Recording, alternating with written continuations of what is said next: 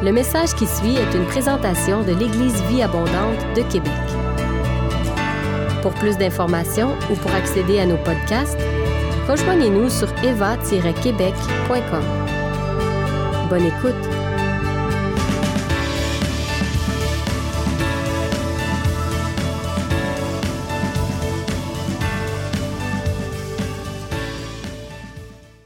On va ouvrir la parole de Dieu pour ceux qui ont leur Bible.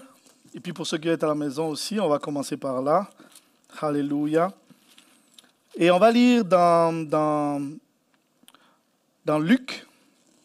Luc 16, verset 16. C'est simple à retenir. Luc 16, verset 16. Tu retenir juste 16 et puis ça fait 16, verset 16. Et la Bible dit, l'époque de la loi et des prophètes va jusqu'à Jean-Baptiste. Depuis qu'il est venu, le royaume de Dieu est annoncé et chacun use de violence pour y entrer. Amen. Prions. Père Saint, nous bénissons ton nom pour l'occasion que nous avons d'être ici, pour t'apporter, euh, pour nous présenter devant toi. Seigneur, je prie que tu touches mes lèvres et que je puisse annoncer ta parole, Seigneur Dieu. Je prie pour que les cœurs soient disposés. Je prie pour abaisser toute pensée qui s'élève contre la connaissance de Jésus. Merci pour la suite au nom de Jésus. Amen. Donc la Bible dit, l'époque de la loi et des prophètes va jusqu'à Jean-Baptiste. Depuis qu'il est venu, le royaume de Dieu est annoncé. Et chacun use de violence pour y entrer. Il y a beaucoup de choses à dire sur ce verset-là, mais je veux juste souligner la portion où il dit chacun use de violence pour y entrer. Et l'une des questions qu'on s'était posées, que je me posais au moment où on avait lu ça, c'était de dire de quelle violence il s'agit? À quoi ça pourrait ressembler user de violence pour y entrer? Mais avant que je rentre là-dedans, j'aimerais vous raconter une histoire que mon épouse m'a racontée hier, que sa sœur lui avait dit. Donc, il s'agissait des enfants qui étaient à l'école de dimanche. Et alors qu'ils étaient arrivés à l'école de dimanche, on leur a posé la question. La question était la suivante. Qui est-ce qui a tué Goliath? Et là, tu vois, les enfants se mettent à réfléchir. Et il y en a qui lèvent la main et dit, c'est Covid 2019 qui a tué Goliath. Et quand j'ai entendu l'histoire, je me suis tellement mis à rire. Et j'ai ri. Et après, mes rires se sont changés en, en tristesse. Et j'étais tellement triste. Et j'ai réfléchi, je dis, comment se fait-il que les enfants sont arrivés au point où la COVID-19 a tué Goliath?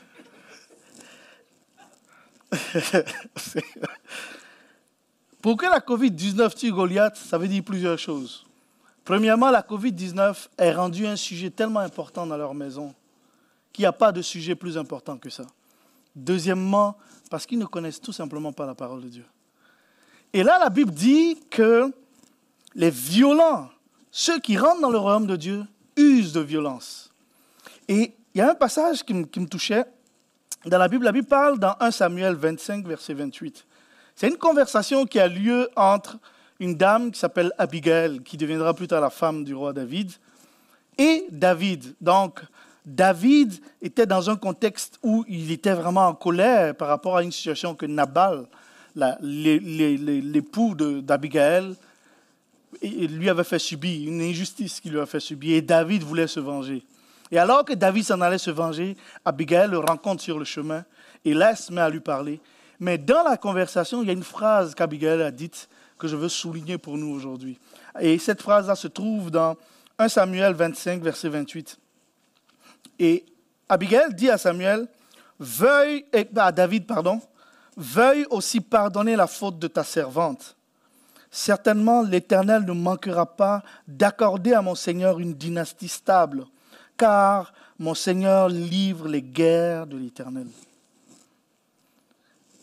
Et si l'on considère toute la durée de ta vie, on ne te trouve coupable d'aucun mal. Le point que je soulignais ici, c'est lorsqu'il a dit, mon Seigneur livre les guerres de l'Éternel. Et l'une des choses, l'un des traits marquants du roi David, c'est que pendant toute la durée, une bonne portion de la durée de sa vie, il a livré les guerres de l'Éternel. À quoi ça pourrait ressembler livrer les guerres de l'Éternel? Dans l'Ancien Testament, on voit David qui, dans sa façon de, d'agir, a posé des actions, mais qui ont marqué toutes les générations par la suite. David est celui-là qui a restauré la prière 24-7. C'est-à-dire que sous lui, il a fait en sorte que le feu ne s'éteigne jamais lorsqu'il y avait l'Holocauste et les gens étaient constamment en train de prier de louer Dieu. Ça, c'est l'une des choses que David a faites. Et David avait tellement une valeur pour les choses de Dieu que même dans son imperfection, Dieu a considéré que le Seigneur Jésus-Christ allait s'appeler le lion de la tribu de Judas et le fils de David. C'est vraiment impressionnant de voir ça.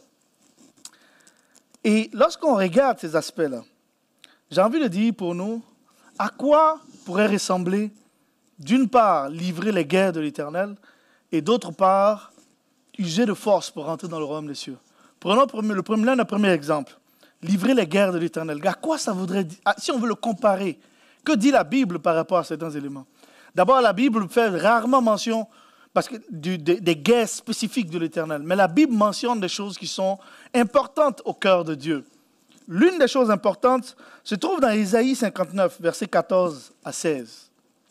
Et je lis, dans Isaïe 59, la Bible dit aussi, et c'est Dieu qui parle à, à travers son prophète Isaïe, il dit aussi, le droit recule et la justice est loin de nous. La vérité trébuche sur la place publique et la droiture ne peut y accéder. La vérité a disparu et celui qui se détourne du mal se fait piller. Mais l'Éternel a vu avec indignation qu'il n'y a plus de droit, qu'il n'a trouvé personne qui intercède, et il s'en est étonné. Ce passage-là m'a toujours impressionné. Dieu est étonné. Dieu est étonné. Il dit, mais comment se fait-il qu'il n'y a personne qui intercède et personne qui prie alors qu'il y a des situations qui se produisent, des situations d'injustice dans le pays? Je vous dis, lorsqu'on regarde un peu la situation dans notre pays et, regardez la situation autour de vous et dans votre pays, et puis vous voyez des choses qui ne sont pas correctes, des choses qui ne vont pas bien. Et Dieu est là, il observe aussi la situation. Et Dieu peut être étonné. Il dit, il n'y a personne qui prie pour cette situation. Vous voyez la rébellion dans la vie de vos enfants. Est-ce que vous priez par rapport à ça? Je ne dis pas seulement de se plaindre, je dis de prier, d'intercéder pour que Dieu intervienne. Et ça, ça représenterait une guerre de l'éternel. Pourquoi? Parce qu'on est en train de mener une guerre pour que le royaume de Dieu vienne.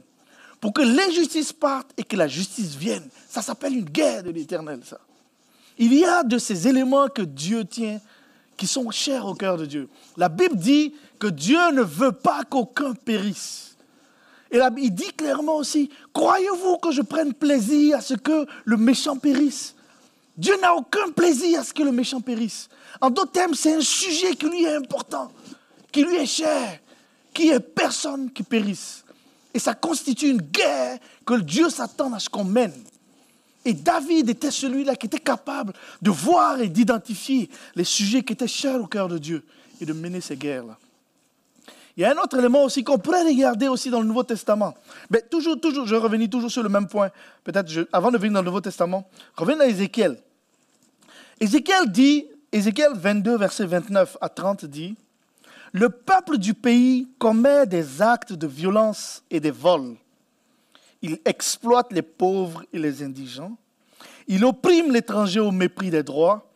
J'ai cherché parmi eux quelqu'un qui construise un rempart et qui se tiennent debout à la brèche devant moi en faveur du pays, afin d'éviter la destruction.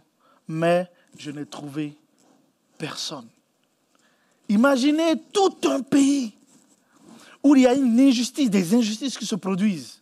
Et Dieu cherche, il scanne le pays, il cherche une personne qui va prier pour des situations. Et il dit, je n'ai trouvé personne. C'est un état, c'est une situation qui est pour laquelle on devrait s'indigner. Pourquoi? Parce que c'est quelque chose qui tient au cœur de Dieu. Et il s'agit de ce qu'on pourrait appeler les guerres de l'éternel. Et lorsqu'on vient maintenant dans le Nouveau Testament, le Seigneur Jésus dit, dans le verset qu'on a lu, notre verset de référence dans Luc 16, verset 16, L'époque de la loi et des prophètes va jusqu'à Jean-Baptiste. Depuis qu'il est venu, le royaume de Dieu est annoncé et chacun use de violence pour y entrer. Le royaume de Dieu est annoncé et chacun use de violence pour y entrer. L'un des éléments qu'on pourrait se poser comme question, l'une des choses que vous devrez voir, c'est que si vous n'avez pas l'impression que vous usez de violence, peut-être que vous n'êtes pas en train d'entrer dans le royaume de Dieu. Parce que le Seigneur Jésus lui-même, il vient définir la façon dont les choses se, passent. Et l'une des questions qu'on pourrait se poser, c'est comment alors cette violence pourrait s'exercer?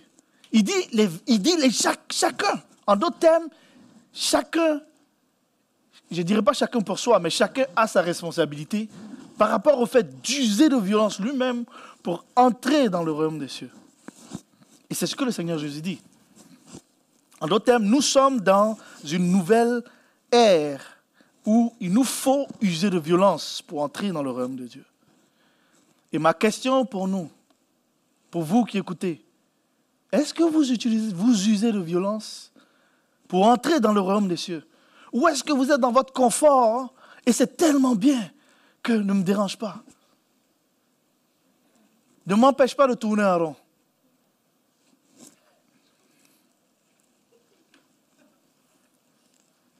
Il y a de ces guerres qui valent la peine d'être menées. Il y a des héritages qu'il nous, nous faut laisser aussi en héritage.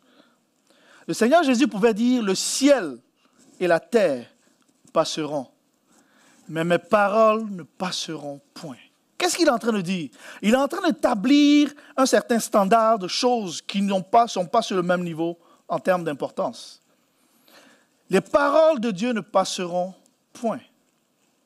Je ne sais pas si vous réalisez, la Bible dit dans Josué 1.8 que ce livre de la loi ne s'éloigne point de ta bouche. Médite le jour et nuit pour agir fidèlement selon tout ce qui est écrit, car c'est alors que tu auras du succès dans tes entreprises, c'est alors que tu réussiras.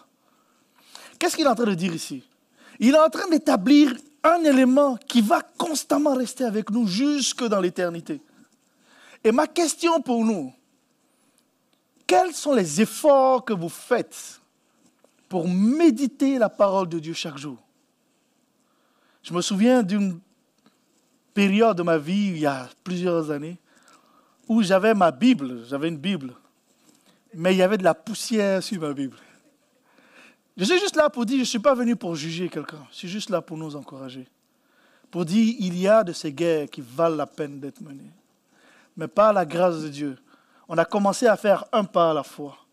Et de un par la fois, on a commencé à dire, ça nous prend d'ouvrir la Bible. Je ne dis pas seulement d'ouvrir les lecteurs de la Bible. Vous savez, il y a de ces livres que les gens donnent pour nous aider à lire la Bible. Mais pour finir, ces livres deviennent tellement importants que finalement, on ne lit même plus la Bible elle-même. On lit l'interprétation que quelqu'un d'autre a et on ne laisse pas le Saint-Esprit venir souffler et inspirer qu'est-ce que sa parole dit. Et ça, c'est une guerre qu'il nous faut mener. C'est une guerre qu'il nous faut mener pour nous-mêmes, nos vies et pour nos enfants, pour notre famille. Il dit que ce livre de la loi ne s'éloigne point de ta bouche. Je ne sais pas si vous regardez, réalisez maintenant, Deutéronome 6, la Bible dit aussi que, que la parole de Dieu, il faut que tu la, tu, la, tu la racontes, que tu en parles quand tu es chez toi à la maison, que tu en parles quand tu vas en voyage, quand tu reviens de voyage. Constamment, constamment la parole de Dieu. Pourquoi est-ce qu'il dit ça? Le ciel et la terre passeront. Mais les paroles de Dieu ne passeront point. Le Seigneur Jésus pouvait dire même, il est même plus simple pour le ciel et la terre de disparaître que pour un trait de la loi de disparaître. En d'autres termes, je ne sais pas comment est-ce qu'on investit notre énergie. Je ne sais pas où est-ce que vous mettez votre attention. Vos guerres que vous menez, c'est peut-être que pour vous, vous êtes juste en train de bâtir votre propre royaume, bâtir votre propre euh, retraite, bâtir votre propre je vous dis, il y a un royaume qui ne passera jamais. C'est le royaume de Dieu. Et chaque effort que vous mettez pour bâtir ce royaume-là, c'est un effort qui est éternel, qui a une rentabilité éternelle. Peut-être que vous mettez énormément d'heures à essayer de connaître une technologie, à essayer de connaître une façon de faire, mais qui n'est pas en lien avec la parole de Dieu. Je vous dis, tous ces efforts-là vont, quand ça va être passé au feu, ça va être brûlé. Zéro valeur. Pourquoi? Le Seigneur Jésus pouvait dire, que sert-il à un homme de gagner tout ce monde s'il perd son âme? En d'autres termes, il dit aussi la valeur d'un homme ne dépend pas de ce qu'il possède. Peut-être que dans les principes et les barèmes que vous avez, vous vous dites, plus je possède des choses, mieux c'est. Mais je vous dis, détrompez-vous. La chose la plus importante que vous devez posséder en vous, c'est un bassin de la parole de Dieu. Et Dieu va utiliser ça pour vous transformer. Alléluia. Comme je dis, je suis là pour nous encourager. Je ne suis pas là pour tirer sur quelqu'un. Parce que j'aime dire à mes enfants que, et à ma famille, si Dieu ne m'avait pas sauvé, je dis, moi j'avais besoin d'un sauveur. J'avais absolument besoin de Jésus. Non seulement j'avais besoin de Jésus, mais j'ai besoin de lui chaque jour. Le jour où il n'est pas là, je sais à quel point je suis déprimable. Je ne sais pas si ça se dit ce mot-là, mais en tout cas, je sais à quel point je suis, malheureux. Pas seulement malheureux, mais je ne peux rien faire. Et je crois que c'est le cas pour nous tous. Je suis là pour juste nous encourager. Quelle violence devons-nous exercer pour entrer dans le royaume des cieux? À quoi ça pourrait ressembler? Prenons ce que le Seigneur Jésus enseignait sur le serment sur la montagne. Dans le serment sur la montagne, le Seigneur Jésus ajoute des points qui constituent pour nous des éléments de violence. L'un des éléments, par exemple, qui pourrait être un élément de violence, bien sûr, je viens de parler, bien sûr, tout à l'heure de la parole de Dieu, l'importance de, considérer ça comme une priorité, de la méditer jour et nuit. Mais ce n'est pas seulement le seul élément. Il y a aussi l'aspect de la prière qu'on a évoqué. Dans Jean 4, le Seigneur Jésus pouvait dire que Dieu est esprit et il faut que ceux qui l'adorent l'adorent en esprit et en vérité. Dieu cherche des adorateurs qui l'adorent en esprit et en vérité. Et ça, c'est un élément sur lequel peut-être qu'on ne sait pas comment ça marche, mais est-ce que ça vaut la peine qu'on fournisse les efforts et les énergies pour apprendre à le faire? Pourquoi Ce sont des choses qui sont éternelles? Donc, où est-ce qu'on met notre énergie? Prenons l'exemple du pardon. Je ne sais pas si vous réalisez que pardonner constitue une violence. Parce que lorsque quelqu'un t'a fait mal, je vous dis, ton, ton cerveau devient créatif automatiquement. Sur comment est-ce que je peux faire pour lui rendre l'appareil? Je me souviens, il y avait quelqu'un un jour qui m'avait fait mal. Et j'étais là. Je vous dis, le cerveau peut être très créatif. J'étais en train de penser, OK, ça serait une bonne idée. Si je vais prendre de l'essence, je vais verser dans sa voiture. je suis en train de monter un plan, mais ce n'est pas un bon plan, ne faites pas ça. Et au moment où, dans mon cerveau, j'étais en train de concevoir, Dieu m'a dit, qu'est-ce que tu fais? J'ai dit, Seigneur, je ne peux pas laisser ça aller. Il dit, si, tu peux laisser aller. Il nous faut apprendre à pardonner. Pareil comme d'autres éléments où des gens vous font mal, où des gens viennent vous nuire. Jésus pouvait dire, il est impossible qu'il n'y ait pas d'occasion de pécher. C'est impossible. Mais il dit, soyez aussi sur votre garde, sur vos gardes. En d'autres termes, quand quelqu'un nous pousse à vouloir commettre des choses qui déshonorent Dieu, soyons sur nos gardes. Et il y a des moments où vous voulez ouvrir votre bouche pour maudire la personne qui vous a fait du mal. Tu dis, Seigneur, je n'ai pas le toucher physiquement, mais j'ai le maudit. Maudit toutes ses affaires pour être sûr qu'il ne réussisse pas. Mais je vous dis, Dieu dit, bénissez et ne maudissez pas. Soyez comme les enfants de votre Père. Pasteur a dit, on est content que je sois chrétien. Je suis content moi-même. Parce que chaque jour, je bénis Dieu. Parce que je dis, de là où je viens, si je n'étais pas chrétien, je serais mort dix fois comme ça. J'ai eu dix occasions de mourir. Mais par la grâce de Dieu, à celui qui, par la puissance de Dieu, peut faire, par sa puissance, peut faire infiniment au-delà de ce que nous demandons et pensons. Dieu peut faire en vous des choses que va vous transformer d'une manière que le plus grand des criminels devient le plus grand des saints. À cause de l'œuvre de Dieu. Et le Seigneur Jésus a déjà payé le prix à la croix. La chose pour nous, c'est est-ce qu'on veut venir et on veut le suivre? Et alors que nous sommes là, il y a plusieurs éléments que je pourrais vous évoquer. J'ai parlé du manque de pardon. Je parle aussi de la, violence, par exemple, dans le fait de tenir nos pulsions en bride. Paul dit, je tiens mon corps assujetti. En d'autres termes, tu tiens comme si c'était une guerre. C'est une guerre. Je vous dis, lorsqu'on sort et qu'il y a toutes sortes d'images, toutes sortes de pensées qui passent par notre esprit, c'est une guerre que de tenir notre pensée assujettie. C'est une guerre. Ou lorsque le désir, par exemple, de, de nous inquiéter, par exemple, le Seigneur Jésus était sur la barque et il y a eu des orages, enfin, il, y a eu, une tempête qui s'est levée. Et alors que lui, il était complètement calme, les disciples étaient complètement troublés. Mais quand il s'est levé, il a dit, paix, que la paix, silence. En d'autres termes, le silence est une arme de guerre. Quand il a dit silence, les orages, toute la tempête s'est calmée.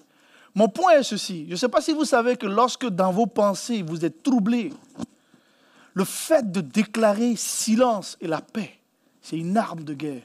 Et on a cette capacité-là d'ouvrir notre bouche pour dire silence aux situations qui se produisent dans nos vies. Et la paix vient. C'est une arme de guerre. Il dit, ça prend la violence pour entrer dans le royaume des cieux. Et dans Romain, il dit quoi? Il dit, le royaume des cieux constitue en quoi? La justice, la paix et la joie. Donc tout ce qui vient mener, tout ce qui vient attaquer la justice, qu'on mène une vie juste devant Dieu, est un, problème. Et pour nous, mener une vie de sanctification, c'est une arme de guerre. C'est mener, c'est être violent en tant que tel. Parce qu'il dit, ce que Dieu désire, c'est votre sanctification. Et mener une vie de sanctification, prendre la décision de dire, je veux pouvoir marcher dans la sanctification. Peut-être que tu as essayé une fois et tu as échoué. Je te le dis, relève-toi et essaye encore. Peut-être que tu essaies de lire ta Bible une fois et puis tu te lèves, tu dors. Je te dis, relève-toi et essaye encore. C'est une guerre qu'il faut que tu mènes. C'est une guerre qu'il te faut gagner. Ça fait partie des guerres de l'éternel. Mener une vie de sanctification, ça fait partie des guerres de l'éternel. Faire en sorte que la justice vienne autour de nous et laisser un héritage d'un bassin de la parole de Dieu à nous et à nos enfants, ça fait partie des guerres de l'éternel. Ça fait partie des guerres qu'il nous faut mener. Parce que ce sont des choses qui sont éternelles. Alléluia. Je vous dis aussi que aller à compte courant de la manière dont les gens pensent dans notre société, c'est une guerre. Et il dit, ne vous conformez pas au siècle présent, mais laissez Dieu vous transformer par le renouvellement de, votre intelligence afin que vous puissiez discerner ce qui est bon, agréable et parfait et quelle est la volonté de Dieu.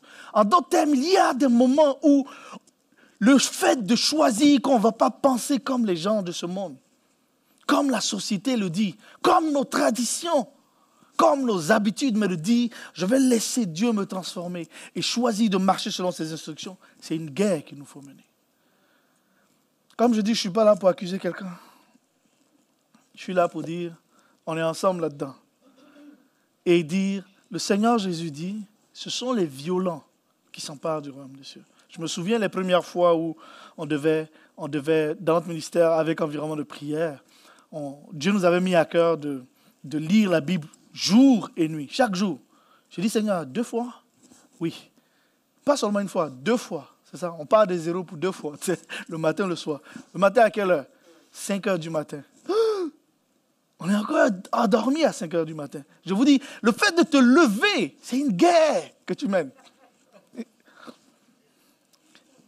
Et autre chose, le fait de lire ta parole en famille. Il y a une chose que Dieu nous a fait la grâce, c'est ensemble de lire la Bible ensemble en famille.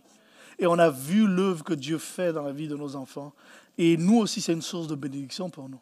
Et je veux vous encourager pour dire, ça fait partie de, l'héritage qu'on peut laisser à nos enfants. Pourquoi? S'il y a des choses qui ne passent pas. Vous savez, on peut offrir un sac en cadeau à nos enfants. On peut offrir une montre. On peut offrir le meilleur des jouets qu'ils veulent. Mais je vous dis, si vous offrez la parole de Dieu, pas seulement une Bible que vous donnez, mais que vous êtes ensemble et que vous lisez la parole de Dieu. Ce bassin de la parole de Dieu que vous créez, c'est une chose éternelle. Et cette phrase que euh, Abigail a pu dire à David, l'Éternel ne manquera pas de te donner une postérité. Dieu ne manquera pas, si on mène les guerres de l'Éternel, de nous bénir d'une manière qui va dépasser notre intelligence. Pourquoi? Parce que ce sont les choses qui tiennent au cœur de Dieu. Alors, est en train de, alors que le temps avance et que je, je, terminais cette exhortation, j'ai envie de dire quelque chose. Deux choses actuellement. J'ai envie de dire que j'ai lu, lu il n'y a pas longtemps, je pense il y a quelques semaines, une citation d'un homme qui dit, euh, c'est en anglais, il dit The smallest deed is better than the, the greatest intention. En d'autres termes, la plus petite des actions qu'on peut poser vaut mieux que la plus grande des intentions qu'on peut avoir. Peut-être que vous vous dites, j'ai envie de lire la parole de Dieu, j'ai envie de prier, j'ai envie de vous dire simplement, faites quelque chose à ce sujet. Peut-être que vous n'êtes pas capable de, faire quelque chose, mais même si vous ouvrez la parole, cette action vaut mieux que d'avoir les meilleures intentions. Et la deuxième chose que j'ai envie de dire, alors que ça fait longtemps que Dieu nous a déjà parlé par rapport à ça dans notre ministère, il nous a dit, au lieu de juste dire aux gens, lisez votre Bible, pourquoi est-ce que vous ne leur montrez pas comment faire? Et alors, on a choisi de mettre en place une mécanique où chaque jour, on lit la Bible. Chaque jour, on lit la Bible. Puis on a vu des vies transformées complètement. On a vu des gens maturer spirituellement. Pourquoi? On n'a pas fait des grandes choses. On a juste fait simplement la recommandation que Dieu a donnée à, Josué quand il dit que ce livre de la loi ne s'éloigne point de ta bouche. L'une des grandes tristesses qu'on peut voir, c'est que dans la famille de Dieu, plusieurs ne connaissent pas la parole de Dieu. Plusieurs ne lisent tout simplement pas. Je vous dis, il n'y a rien qui peut battre le fait d'ouvrir la parole de Dieu. Juste d'ouvrir la lire. Et on offre aussi des environnements ou un contexte où on s'encourage les uns les autres. Parce qu'on peut comprendre que peut-être vous commencez d'une façon, mais vous n'allez pas avoir la force. Mais en le faisant ensemble, on peut devenir fort. Deux valent mieux qu'un. Donc, mieux vaut le faire avec quelqu'un d'autre. Au moins, ça t'encourage. Au moins, ça te renforce. Je vous dis, si vous commencez en faisant les petits pas, ne serait-ce qu'aujourd'hui, Dieu va agir puissamment par rapport à ça. Alléluia. J'aimerais prier. Donc, euh, on va prier et je vais vous encourager à mettre la main sur la personne qui a le plus besoin de ce message-là. C'est la personne qui se trouve entre votre main droite et votre main gauche.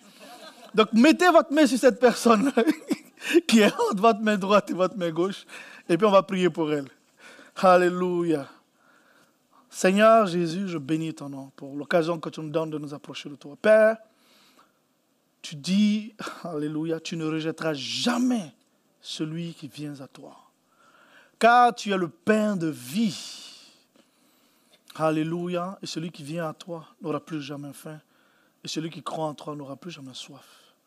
Et nous voulons venir, Seigneur Dieu, simplement dire, nous voulons, Seigneur Dieu, mener les guerres de l'éternel. Aujourd'hui, nous voulons commencer cela. On ne veut pas remettre à demain, mais faire la plus petite des actions qu'on peut faire. Faire en sorte que ton règne vienne dans nos vies. Faire en sorte que ta volonté soit faite. Et lorsqu'il y a de l'injustice, faire partie de ceux que lorsque tu scannes, Seigneur Dieu, la surface de la terre, tu nous vois en train de prier pour des sujets qui sont injustes. Et lorsqu'on voit, Seigneur Dieu, des gens dans nos familles qui s'éloignent de toi, nous voulons faire partie, Seigneur, de ceux qui ouvrent la bouche pour dire, Seigneur, interviens. Et nous sommes là en cet instant pour dire, Seigneur, touche-moi. Est-ce que vous pouvez le dire simplement pour vous, pour dire, Père, touche ma vie. Fais penser à cette parole de Bartimée qui criait, Jésus, fils de David, aie pitié de moi. Seigneur, nous ne voulons pas venir avec notre orgueil et toutes ces choses. Nous voulons venir tels que nous sommes. Car voici ce que l'Éternel demande de toi. C'est que tu pratiques la justice, que tu aimes la miséricorde et que tu marches humblement devant ton Dieu. C'est pourquoi nous venons devant toi pour dire nous avons besoin de toi. De la même manière que tu pouvais le dire, Seigneur Jésus-Christ, que sans toi nous ne pouvons rien faire. Nous voulons nous accorder avec cette parole pour dire aide-nous à mener les guerres de l'Éternel et à investir notre temps, à investir notre énergie, à investir nos ressources pour les choses qui comptent vraiment et pour les choses qui auront un impact éternel. Car le ciel et la terre passeront, mais tes paroles ne passeront point. Alléluia. Et celui qui fait la volonté de Dieu dure éternellement. Sois béni, Seigneur Dieu. Je bénis la vie de chacun de nous. Merci. Au nom de Jésus. Amen. Si vous avez aimé ce message, nous vous invitons à vous joindre à nous lors de nos rencontres du dimanche matin. Vous trouverez l'horaire et l'emplacement de nos réunions sur notre site internet eva-québec.com. N'hésitez pas à communiquer avec nous et que Dieu vous bénisse.